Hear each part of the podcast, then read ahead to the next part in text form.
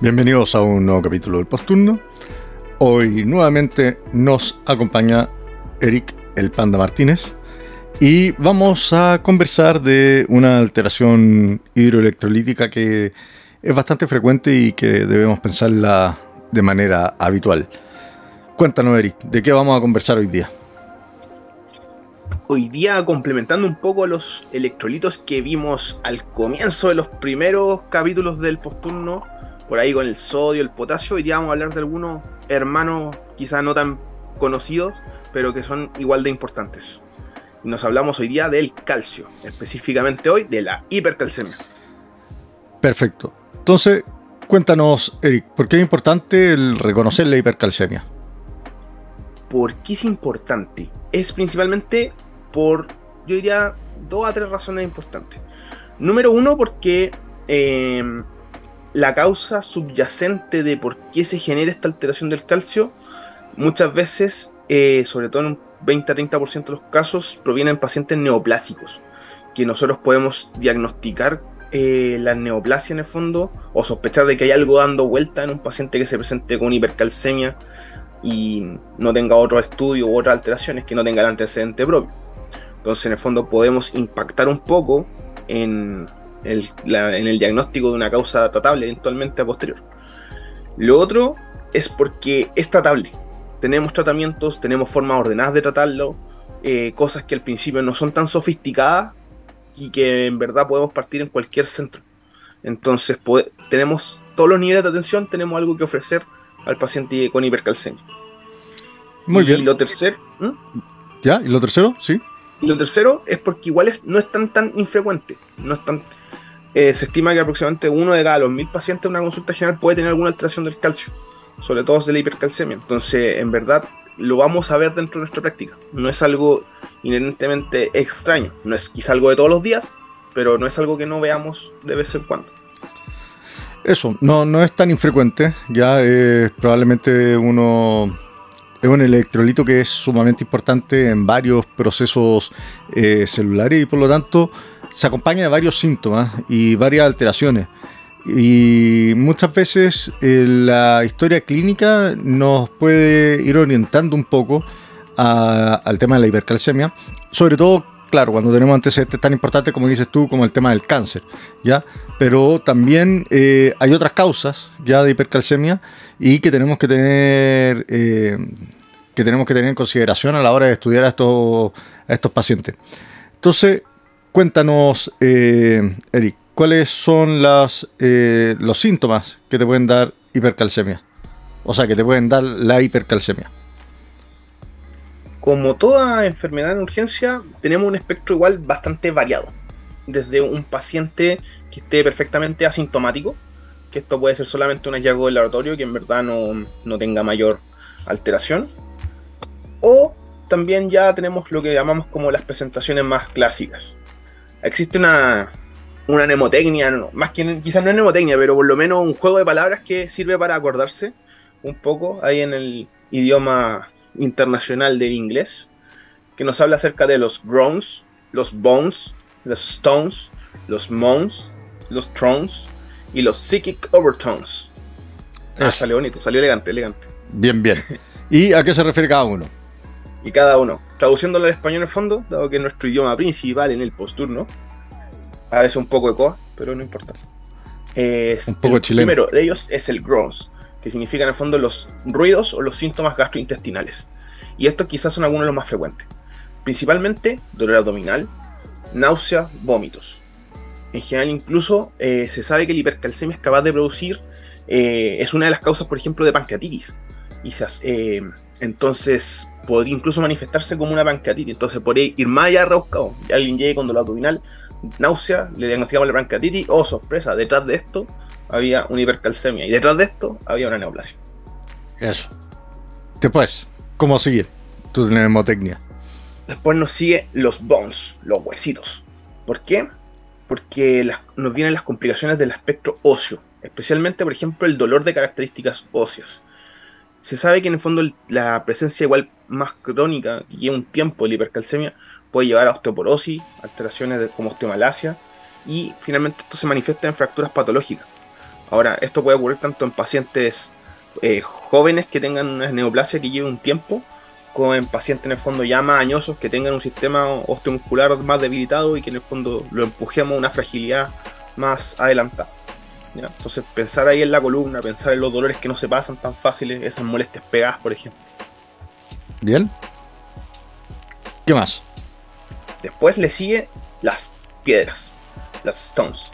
¿Por qué? Porque la hipercalcemia, uno de los mecanismos que va a tener el cuerpo, va a tratar de botar calcio de alguna forma, la va, eh, va a producir que el calcio empiece a quedarse por la orina y el paciente además va a tener alteración de la, del consumo de agua, entonces va a producir que se precipiten las piedras y está el calcio y se formen cristales a nivel renal y eso produzca dolores tipo cólico renal. Entonces un paciente que tenga un cólico renal a repeticiones o dentro de un estudio posterior, no necesariamente no, nosotros no le pedimos calcio a todos los pacientes con cólicos renales, pero podríamos llegar a considerarlo si es que nos quedan las dudas, tuvimos que pedir el examen. Muy bien, después qué pasa con la orina? Con la orina, lo que ocurre finalmente es que estos pacientes terminan produciendo cierto grado de falla, eh, producen falla renal y ahí viene el, la otra palabra que es los trons, o sea, los tronos. Paciente le ocurre una poliuria, polidipsia, el paciente está sediento y el paciente por el otro lado se constipa. Entonces va de la mano de la primera palabra que referimos. Entonces por eso ahí viene la palabra de estar sentado en el trono. Muy bien, y la última, que eran los psychic overtones. Los psychic overtones y el mons que nos estaba faltando entre medio son los síntomas de fondo de fatiga, malestar general letargia, confusión, depresión, alteraciones de la memoria, cuando el compromiso de conciencia cualitativo. Que esa es una de las cosas que uno también puede dentro de, debe considerarlo dentro de este motivo de consulta. Los pacientes deliriosos, pacientes con delirio activo, por ejemplo, eh, que consultan la urgencia deberían incluir dentro de su evaluación ir a mirar dirigidamente que ese electrolito esté bueno. No solamente el sodio produce alteraciones. Perfecto. ¿Y el MOMS? Ya que lo... Lo referimos dentro de lo anterior que va la fatiga y el malestar general. Eso. Ah, ya, acá lo, importante en el fondo de esta mnemotecnia que incluye los cálculos renales, el dolor óseo, la destrucción ósea, el dolor abdominal, la deshidratación, las pancreatitis, como dijiste tú, la poliuria, constipación, el letargo, el compromiso de conciencia, es que finalmente la hipercalcemia se nos puede presentar como varios síntomas cardinales, ¿ya? Y en el fondo cuando estamos viendo un paciente con dolor abdominal es bueno acordarse que hay causas que son no abdominales de dolor abdominal. Eh, cuando uno está viendo pacientes con constipación también es bueno acordarse que hay causas médicas que van más allá del tema de la dieta. Eh, lo mismo con la poliuria y la deshidratación, no quedarse solamente en el tema de la glucosa. Y el dolor lumbar y el dolor óseo o dolor articular, uno también debiera eh, ir a ver si es que este electrolito está alterado o no. por lo tanto, son varios los síntomas cardinales que vamos a tener, pero yo creo que lo más habitual es tener una historia, ¿ya? Y una historia de eh, alguna enfermedad de base. Tú ya dijiste que más o menos el 20 al 30% van a ser eh, por malignidad, ¿cierto? Así es. Ya, y el resto. ¿Qué, cuál va a ser la, ¿Cuáles van a ser las otras causas que vamos a tener? Las otras causas que podemos tener muchas veces son alteraciones en el fondo mediadas de las glándulas paratiroides, que son las que finalmente terminan haciendo el, son las controladoras del lado endocrino del metabolismo del calcio. Y en ese caso muchas veces son los llamados hiperparatiroidismo, principalmente por, por ejemplo, eh, tumores productores de este tipo. Perfecto. Entonces, prácticamente casi todas, en realidad el 80% de esto, va a estar dado por malignidad por un lado y por el otro lado por un hiperparatiroidismo que puede ser secundario a, una, a una adenoma de la paratiroides o a un hiperfuncionamiento de la paratiroides como en general. Ahora tenemos otras causas, ya dentro de esas otras causas eh, está eh, el hipertiroidismo, el hipotiroidismo, el litio, la enfermedad de Payet, sarcoidosis, el uso de eh, tiacidas como la hidroclorotiazida que es bastante usada, ¿ya? Eh, la enfermedad de Addison. Entonces ya ahí tenemos cosas que son un poquito más, más rebuscadas, pero que aún así se asocian a la hipercalcemia. Y cuando tienes un paciente con hipercalcemia, ¿qué, en el fondo, ¿cómo, cómo lo estudias tú? ¿Qué, ¿Qué, es lo que tú le vas a pedir a ese paciente que está sospechando la hipercalcemia? Número uno, eh, recordar siempre nuestra evaluación primaria, porque estos pacientes pueden llegar también, como dijimos al principio, desde pacientes asintomáticos hasta pacientes que ya vengan comprometidos con ciencia, eh, severamente deshidratados y que requieran un manejo un poco más activo. Entonces, siempre, nunca olvidarnos de lo básico. Posteriormente tenemos que eh, complementar nuestro estudio con un electrocardiograma y con exámenes de laboratorio principalmente. ¿ya? ¿Por qué el electrocardiograma? Porque eh, nos permite además de sugerir en sugerir niveles de severidad, por ejemplo, y en el fondo son, eh, son la alteración del calcio son capaces de producir arritmia y producir alteraciones que pueden ser peligrosas y fatales, ¿ya? que en el fondo le da severidad al paciente. Perfecto. ¿Y cuáles son las alteraciones electrocardiográficas que te harían pensar en hipercalcemia? La principal alteración electrocardiográfica y la más riesgosa por lo mismo es el acortamiento del, del QT. Ahí en el fondo, para que uno recuerde, la hipercalcemia, hiper, acorta hace hipo el QT. Posteriormente pueden. Es la, peor mnemotecnia que he escuchado, pero he escuchado que varios lo ocupan, pero está bien. Eh, hipercalcemia. Cada cierto rato invento la peor mnemotecnia del mundo. Eso, pero eso, cada cierto rato es la peor mnemotecnia del mundo, pero eso. Hipercalcemia hace un hipo-QT. Ya. Eh, entonces la hipercalcemia te acorta el QT, ¿ya? ¿Y qué más? Y puede producir alteraciones de la alteración a nivel del QRS, lo que provoca es una, elevación del QRS y genera una onda J de, llamada también como onda J de Osmo. Perfecto. Eso, si bien es más raro, puede ocurrir en algunos casos. Y lo otro que puede hacer es prolongar el resto de, de los complejos. En el fondo, tener T que son más anchas y eh, PR y QRS también más prolongados. Así es. Y de hecho, por lo mismo, en el fondo, toda esta alteración del, a nivel cardíaco es capaz de generar irritabilidad ventricular, que el paciente en el fondo caiga en arritmias que, y en paro, finalmente, en casos extremos. No es lo más común claramente, pero puede ocurrir. Ahora, sí. Ahora, lo que decís tú, en el fondo, son pacientes que eh, los cambios electrocardiográficos le confieren gravedad a la hipercalcemia, ¿ya? Entonces, no basta con quedarse con un electrocardiograma, o sea, con una hipercalcemia de laboratorio y, no hacerle un electrocardiograma. Eh, como muchos de los electrolitos, de repente la correlación, si bien a mayor eh, valor es más probable tener cambio electrocardiográfico, eh, no existe una correlación tan directa, lo mismo que nos pasa con el potasio en el fondo, que eso que se decía antes, que a cierto nivel se invertían las ondas T y que después aparecían las alteraciones del ST y todo eso, sabemos que es bien variable y también va a ser bien variable en el tema del calcio. Pero tener una hipercalcemia con electro alterado es, grave en el fondo. Em, ¿Y qué otras cosas le pediréis de laboratorio? Aquí tenemos que, bueno, hablando de exámenes, Número uno, hay que pedir el calcio. ¿Ya? El calcio siempre tiene que ir acompañado de la albúmina. ¿Esto por qué? Porque el calcio debe ser corregido de acuerdo a los niveles de albúmina si es que están presentes una hipoalbuminemia. Recuerdo hay una anécdota de alguna vez que haber pasado una de las planchas grandotas, en el, así como alumno de cirugía, y de repente vimos un paciente que tenía con un calcio más o menos limitón. Y el cirujano dijo, oh, eh, deberíamos preguntarle al internista qué hacer. Y fuimos a preguntar así como buscando un internista se buscamos una doctora y le dijimos, doctora, tenemos esto. Y fue como, y lo corrigieron y nos quedamos mirando así como el cirujano. Mm, creo que falta algo. Y ahí nos pasamos como la plancha ahí de, Bien. de idiotas.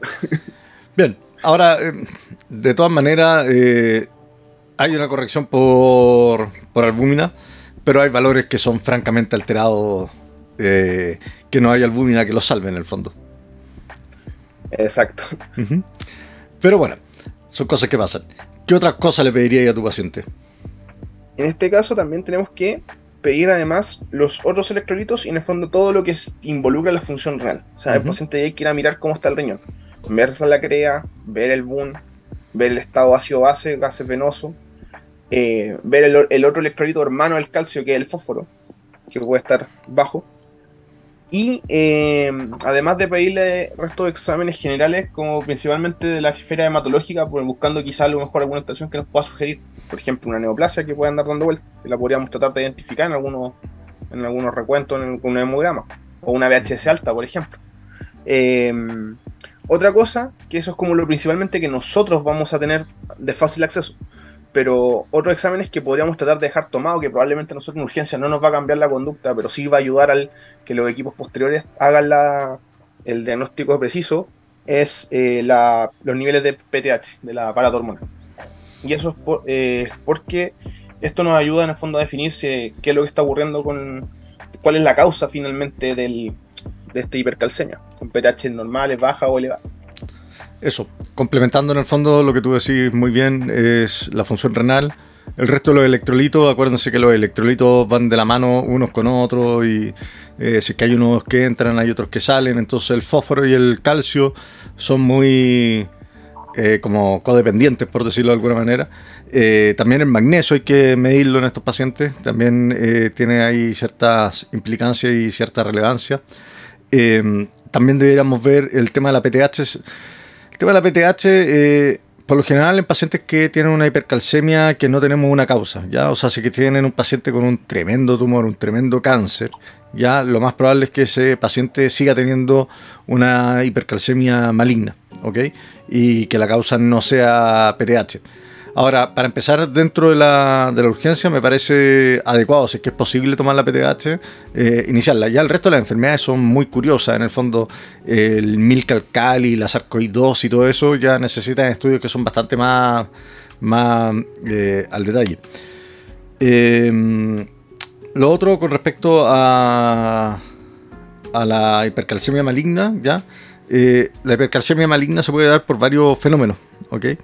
Eh, uno de esos es por la destrucción lítica directa, ¿ya? en que alrededor de las metástasis se va formando, es como una capa en que se produce eh, una hormona que es parecida a la PTH, que son estas famosas PTH-like, eh, que no es medible en la sangre. ¿ya? Eh, pero que sí tiene efecto a nivel local y eso va provocando la liberación de calcio como en diferentes núcleos. ¿ya? Después están los otros eh, síndromes paraneoplásicos en que se produce esta eh, secreción de esta PTH-like que sí pudiera llegar a ser medible, pero no se mide en la práctica. Y bueno, en el fondo los pacientes pueden presentar hipercalcemias por más de, más de un mecanismo. Eso. Y eh, una vez que ya tienes al paciente con la hipercalcemia, ¿cómo lo puedes tú clasificar? Ahí, antes de pasar a, una, a la que prontamente va a ser conocida como la peor mnemotecnia del, mundo, parte 2, les, tengo una perlita. Esto aplica en el fondo para la realidad chilena.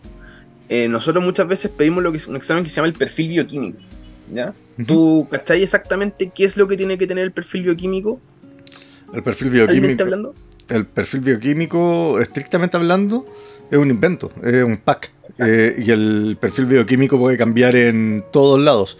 De hecho, nuestro perfil bioquímico, el de Marcoleta, tiene eh, boom, tiene calcio, tiene fósforo, pero no tiene crea. Y el perfil bioquímico, no me acuerdo en dónde, en qué otra clínica, creo que era la alemana o la Las Condes, sí tiene la crea entre medio. Entonces el perfil bioquímico es muy dependiente desde el punto de vista como local. Exactamente, el perfil bioquímico lo que codifica en el fondo FONASA, para lo que nos siguen de otros países, en el fondo la aseguradora pública número uno de, Chile, el fondo son 12 variables químicas, así lo define, pero no especifica cuál. Entonces, para todos los que nos escuchan dentro de Chile, si quieren perfil, pedir perfil bioquímico, depende mucho del laboratorio y ahí evalúen con sus diferentes centros y laboratorios qué variables van a medir, ¿ya? Porque no es, un, no es una norma, ya no se queden con eso, con perfil bioquímico nomás solamente a veces en algunos centros, yo me acuerdo, por ejemplo, donde trabajaba anteriormente, teníamos definido el perfil bioquímico que no era tan específico, al final pedíamos cada variable por sí sola, cuando queríamos buscar una cosa. Pero acá, por ejemplo, en Marcoleta, que el perfil bioquímico en el fondo no incluye variables que en verdad nos permiten tomar acciones, lo marcamos harto. Pero eso, es centro dependiente. O sea, es centro dependiente, de hecho los hospitales públicos, por lo menos cuando yo pasé por el sótero, no existía el perfil bioquímico como tal.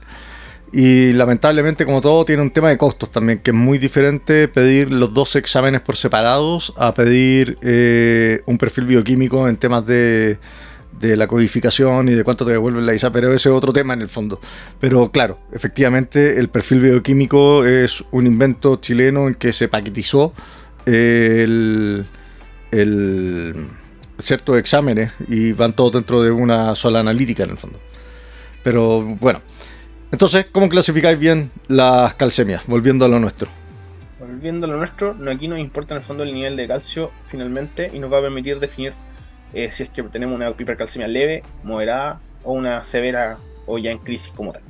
Perfecto. ¿Y cuáles son los valores de corte?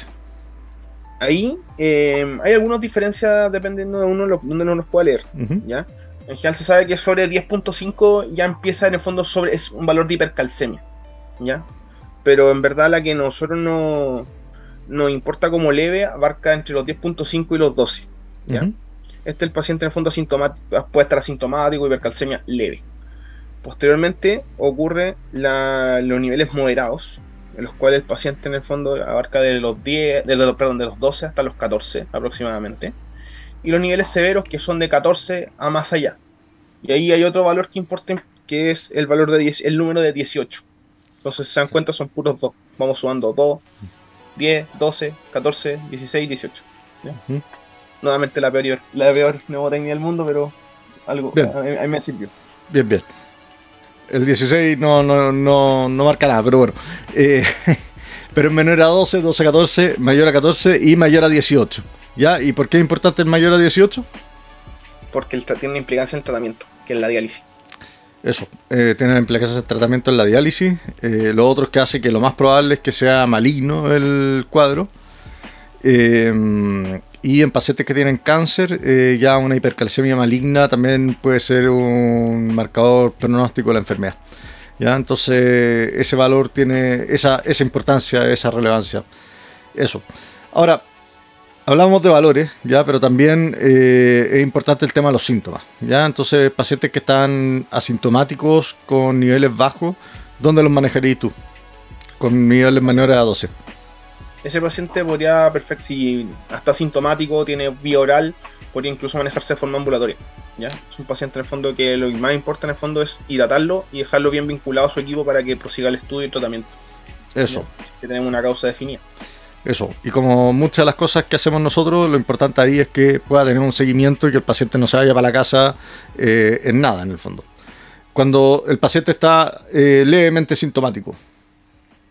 Ahí lo que inicialmente podemos hacer es nuestra estabilización en urgencia y posteriormente el paciente puede requerir ya una hospitalización probablemente en una unidad básica, si es que en verdad sus síntomas son escasos y no requiere mayor tratamiento, o si en verdad ya requiere más complejidad, pasarlo a un intermedio. Eso, y ahí lo importante es, nuevamente, la importancia del electro para determinar la disposición de estos pacientes. El electro esterado no se va para la casa, ni tampoco se va a una unidad básica, sino que se va a unidades monitorizadas. Y después el severo, que dijimos que era el mayor a 14. ¿Cuáles son los pilares de tratamiento? Porque en realidad este es el que nos interesa a nosotros y este es el que no se nos puede pasar. Aquí los pilares están bien marcados y como adelantamos un poquito al principio, todos, los niveles de atención pueden ofrecerle algo al paciente hipercalcémico. ¿ya? Y eso es porque nuestro primer nivel de, eh, de manejo es con una hidratación. Recordemos que finalmente estos pacientes están teniendo pérdidas hídricas, están teniendo menos acceso al agua si están comprometidos a conciencia y pueden por lo mismo estar progresando además con un cierto grado de falla renal, ¿ya? Entonces tiene mucho, es, un paciente que se presenta seco, ¿ya? Paciente que le falta agua. ¿Cuánta agua? Primero que nada, hidratar, eh, un paciente que requiere hidratación abundante, ¿ya? Ahí eh, existen formas, por ejemplo, de hidratarlo con bolitos de 500, 1000 hasta 2 litros, por ejemplo, y ahí nosotros si tenemos dudas siempre tenemos nuestro amigo el ultrasonido que nos puede decir en el fondo si este paciente le falta, le va, más que si decir si le falta agua, si le cabe agua de forma segura. ¿Ya? Posteriormente nosotros tenemos un objetivo de hidratación, ya que es mantener la función renal y obtener una diuresis aproximadamente en 200-300 ml hora. ¿ya? Por eso finalmente estos pacientes van a terminar yendo a unidades de alta complejidad, UCI, intermedio, por así decirlo, si es que no hay otra opción, porque en el fondo requieren una monitorización y vigilancia estricta. Entonces, la pilar número uno son las aguas. Harta agua. Eso. Puedo hacer una corrección ahí que en el fondo uno deja 200 a 300 ml hora de la solución salina, en el fondo, para tener diuresis finalmente, que son de 100 a 150 ml hora. Sí, lo multipliqué por dos. Sí.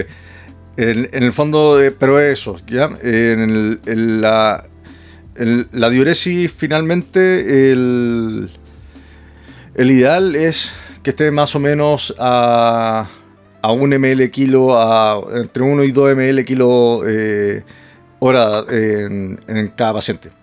Eh, eso es por eh, una parte, ¿ya?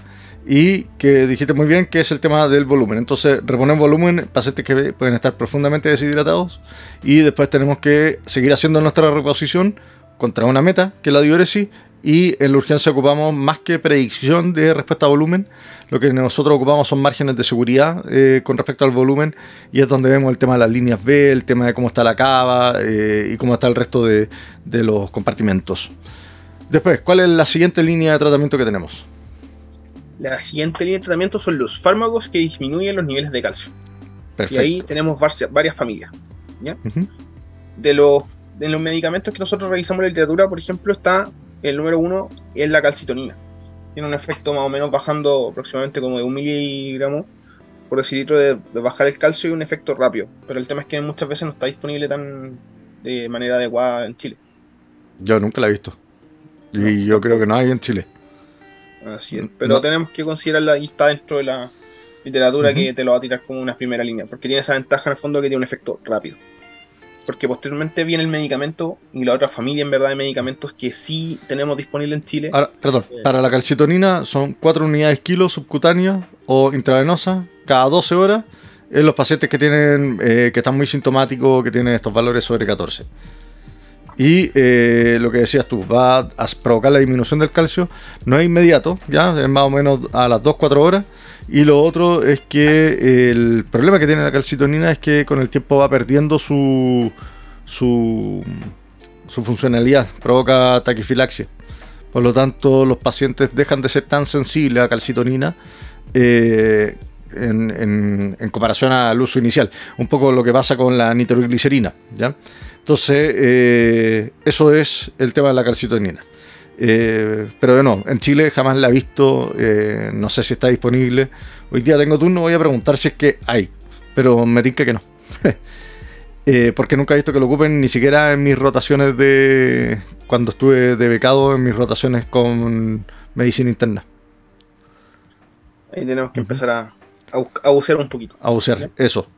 Bifosfonatos.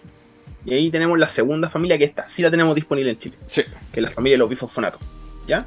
el objetivo de los bifosfonatos es que eh, tienen, tienen la capacidad en el fondo de disminuir el calcio, pero este tiene un efecto que es mucho más lento. ¿Ya? Si el anteriormente la calcitonina decíamos que era rápido y eran 2-4 horas, los bifosfonatos bajan el calcio entre 24 y 48 horas. ¿Ya? Incluso pueden llegar a picos posteriores. Este es un efecto que es tardío, que no es un efecto que, con el que contemos ahora para sacar al paciente de los niveles críticos. Pero es el, paciente, es el tratamiento de base, por así decirlo, que tenemos que lograrlo. Eso. ¿Y cuáles son los que los más típicos? Ahí están todos los andronatos. El pamindronato, solendronato, el alendronato, todos los que terminan en los, fármacos terminados en ato. Eso. Yo, el más habitual, el que tenemos es el soledronato, el ácido soledrónico también, que lo pueden encontrar por el nombre la salo del ácido. Y eh, ese se pasa en 4 miligramos intravenoso y se pasa más o menos en 15 minutos. Ya es una infusión que no es tan lenta. Mientras que el pamidronato, ya es de 90 miligramos, se pasa intravenoso y ese la infusión era de 24 horas, me parece. Sí, son 24 horas. Entonces, eh, eso. Eh, hay que tener harto cuidado con los pacientes que tienen falla renal, ¿ya? Ahí puede estar contraindicado el uso de los bifosfonatos. Y, eh, y si forzamos la diuresis, si ocupamos furosemía o hidroclorotiazida para hacer que el paciente eh, empiece a orinar más y bote así su calcio. Si bien uno podría caer en la lógica errónea, por supuesto, de decir, démosle diuréticos para que bote y arrastre todo, Recordemos número uno, que la hidroclorotiazida tiene un efecto de hipercalciamiento. Entonces, hidroclorotiazida no, por nada del mundo, ningún motivo, ningún motivo de circunstancia. Ya tiene un efecto, va a subir los niveles de calcio sistémico. Y los, la furosemida, si bien también uno dice, y si uno va a los libros de farmacología, dice que es un medicamento que es calciúrico, provoca la excreción de calcio, el efecto no es tan así. ¿Por qué? Porque el efecto que genera es genera un poco de va a generar en el fondo un estado de, hipovolemia, va a disminuir, va a aumentar la diuresis del fondo de agua, pero el calcio va a volver a absorberse posteriormente más distal dentro del sistema renal. Entonces, eh, finalmente vamos a terminar generando una hipercalcemia como por rebote.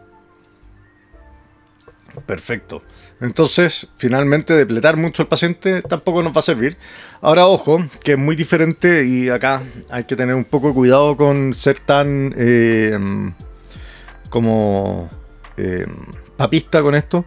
Probablemente un paciente que está con sobrecarga de volumen, que necesitamos empezar a mover volúmenes para poder seguir hidratándolo. Y bueno, ese o que uno se pasó de volúmenes en el fondo de la hidratación, probablemente ahí sí vamos a tener que ocupar eh, algún diurético, ya, pero no es recomendado, no es de rutina. ¿Ok? Y la diálisis. ¿Cuándo vamos a ocupar la diálisis? La diálisis nosotros la ocupamos en el fondo cuando el paciente está con un calcio ya mayor a 18 por sí solo. O el paciente en el fondo tenga una hipercalcemia que sea refractaria en el fondo de nuestro tratamiento. Que tengamos otra indicación asociada a diálisis, que el paciente, por ejemplo, tenemos congestivo hipercalcémico y necesitamos sacar agua y calcio a como de lugar y los pacientes ya que en fondo severos, los que en verdad necesitamos sacar calcio, con sintomatología que ponga en riesgo su vida. Eso, pacientes con compromiso neurológico, pacientes con instabilidad hemodinámica, ¿ya? Eh, pacientes que tienen muy eh, que ya tienen una falla renal que está anúrica, ¿ya? Eso va a ser eh, donde los vamos a ocupar. Y el valor mayor a 18, que era el que comentabas tú. Ahora, la diálisis para sacar calcio sirve, pero tampoco es la panacea. Pero bueno, es lo que va quedando de salvataje. ¿Y hay algún medicamento más en alguna situación especial que nosotros podamos ocupar? Eh, si uno, va uno empieza también un poco a usar la literatura, podemos encontrar que, por ejemplo, los corticoides tienen cierto grado de efecto a nivel de la resorción intestinal del calcio y también tiene efecto sobre todo en algunas patologías como el aspecto granulomatoso, ¿ya? como la amiloidosis, sarcoidosis, esas patologías de ese tipo que son eh, tienen, pueden asociarse. Además también tienen efectos sobre alguno de los, algunas de las patologías tumorales también para ayudar a bajarlo. Pero normalmente no son medidas como de primera línea. Son ya tenemos que empezar a, cuando ya tenemos que empezar a rebuscar un poco más el qué le podemos ofrecer. Eso, paciente que tenga un tumor que responde a corticoides eh, se puede ver beneficiado del uso de corticoides. Excelente. ¿Algo más que te gustaría con estos pacientes? en estos pacientes en el fondo em, tener consideración igual como ya mencionamos el tema de la diálisis que en la instalación del catéter tener cuidado en el fondo con la instalación de la guía. Porque en el fondo estos pacientes eh, tienen irritabilidad miocárdica eh, y están hipercalcémicos entonces podemos pegarle con la guía al ventrículo generar mono el, el electrocardiograma y esos monos se pueden quedar pegados y convertirse en una fiesta de jungla llamada fibrilación ventricular. Entonces hay que tener cuidado en el fondo ir con, cuidado preferir una vía, por ejemplo, quizás la femoral, dentro de lo posible. Eso, y lo otro es asegúrense de ir corrigiendo también el potasio y de ir corrigiendo el magnesio, que van también muy de la mano con, el tema del calcio. Ya no, no es infrecuente la hipomagnesemia y la hipocalemia en estos pacientes. Eh, así que eso. Eh, no sé si es que quieres dejar un par de mensajes para la gente que nos escuchó en esto de hipercalemia. O sea, hipercalcemia. Calcemia. Calcemia. Me bajó la, estupidez. Yo creo que el mensaje, los tres mensajes importantes para hallarse a la casa son, número uno, eh, considerar en el fondo el calcio como dentro de los múltiples motivos de consulta y síntomas cardinales que nos llegan a nosotros a la urgencia. ¿ya? Sobre todo las partes que tengan alguno de los compromisos neurológicos, el compromiso con conciencia, el dolor abdominal severo, el paciente que tenga en el fondo patologías neoplásicas dando vuelta diagnóstica. Ya en el fondo tenerlo dentro de la esfera de las cosas que quiera medir. ¿ya? Eh, segundo, tener claro que en el fondo nosotros podemos ofrecerle tratamiento de primera línea con la hidratación, ¿ya? Ahí podemos aportar agua, en todas partes podemos dar agua y eso puede lograr finalmente empezar a ayudar, empezar a manejar a este paciente. Y el número tres, que en el fondo estos pacientes tienen una disposición que puede ser como bien eh, dicotómica, dependiendo mucho del contexto. Pacientes que tengan leves, conocidas, asintomáticos, con buena red, causa conocida, se ir para la casa. Pacientes que tengan otras alteraciones, ya en el fondo estamos ante un paciente que es grave, que es un paciente que puede estar teniendo un diagnóstico eh, maligno, que da un mal pronóstico, o sea, un paciente oncológico que tenga hipercalcemia le, le da mal pronóstico a largo plazo y que finalmente podemos ser nosotros la primera, el primer punto de contacto en el fondo de este paciente con el sistema de salud y diagnosticarle el problema de base. Entonces, tampoco es no es algo para mirarlo en el fondo como a huevo, como uno diría. Eso, ya yo estoy de acuerdo contigo. Eh, yo creo que acá lo importante es siempre recordar la evaluación primaria y los síntomas cardinales. Nosotros no funcionamos en base a diagnóstico etiológico, sino que vamos buscando diagnósticos diferenciales. Así que dolor de espalda, dolor abdominal, dolor óseo, compromiso conciencia, piensen en el calcio. Lo otro es la importancia del electrocardiograma. En el fondo, no solamente hay que tener dolor al pecho para ganarse un electrocardiograma, sino que el electrocardiograma puede dar luces de varias eh, otras patologías que, eh, de hecho, no provocan dolor torácico. Y eh, lo último es, em, empiecen con el volumen, ¿ya? Y el resto de las cosas, la verdad es que no son tan como para salir corriendo. En el fondo, por lo que decía Eric, los isfosfonatos se demoran en empezar a tener su efecto, ¿ya? Y se pueden demorar bastante. Eh, eh, la hidratación es una medida que es bastante efectiva, ¿ya? la calcitonina no está disponible en Chile, ahora lo estuve revisando y no pude encontrar que estuviera disponible en Chile. De hecho, estaba como abierta para estudio para ingresarla, pero no, no la pude encontrar. Y el, nada, los corticoides y el resto de las cosas también van a depender mucho del contexto del paciente. ¿ya? Así que eh, evaluación primaria, acciones primarias y probablemente con eso van a poder lograr tener un paciente bien hidratado y en mejores condiciones para poder presentar alguna unidad en que sí puedan ocupar los bifosfonatos, en que sí puedan empezar la diálisis. Y ya cuando tienen un paciente muy grave, muy crítico, eso, eh, tratar de activar el equipo de diálisis como sea. Eh, ya que ese yo creo que es el escenario más, más crítico, pero por lo menos en lo personal me ha tocado ver varias eh, hipercalcemias, me han tocado ver hipercalcemias bien severas y la diálisis tampoco es algo que, em, que vaya a, generar tanto, tanto, tanto cambio en estos pacientes. ¿ya? Eh, por lo general es una conjunción de cosas, la diálisis sirve, pero habitualmente hay que empezar con el tema de la hidratación. Así que eso, no sé ¿Algo más, Eric?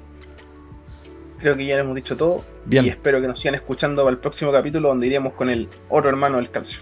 El calcio para arriba, ahora vamos a ir el calcio de abajo. Eso. Ahí Eric hablando en el auto. Nos vemos.